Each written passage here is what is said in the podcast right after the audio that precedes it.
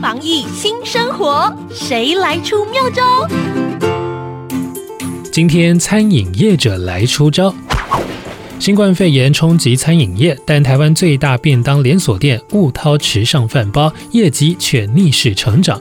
这是因为雾涛早在两年前就开始小规模测试网络下订便当自贩机的服务，更提早建制更多机台在商办大楼。不仅如此，现在还全面导入线上点餐、线下取餐的 O2O 服务，转型成智慧便当店。当消费者进入 App 点餐，选择外带或内用，并线上支付。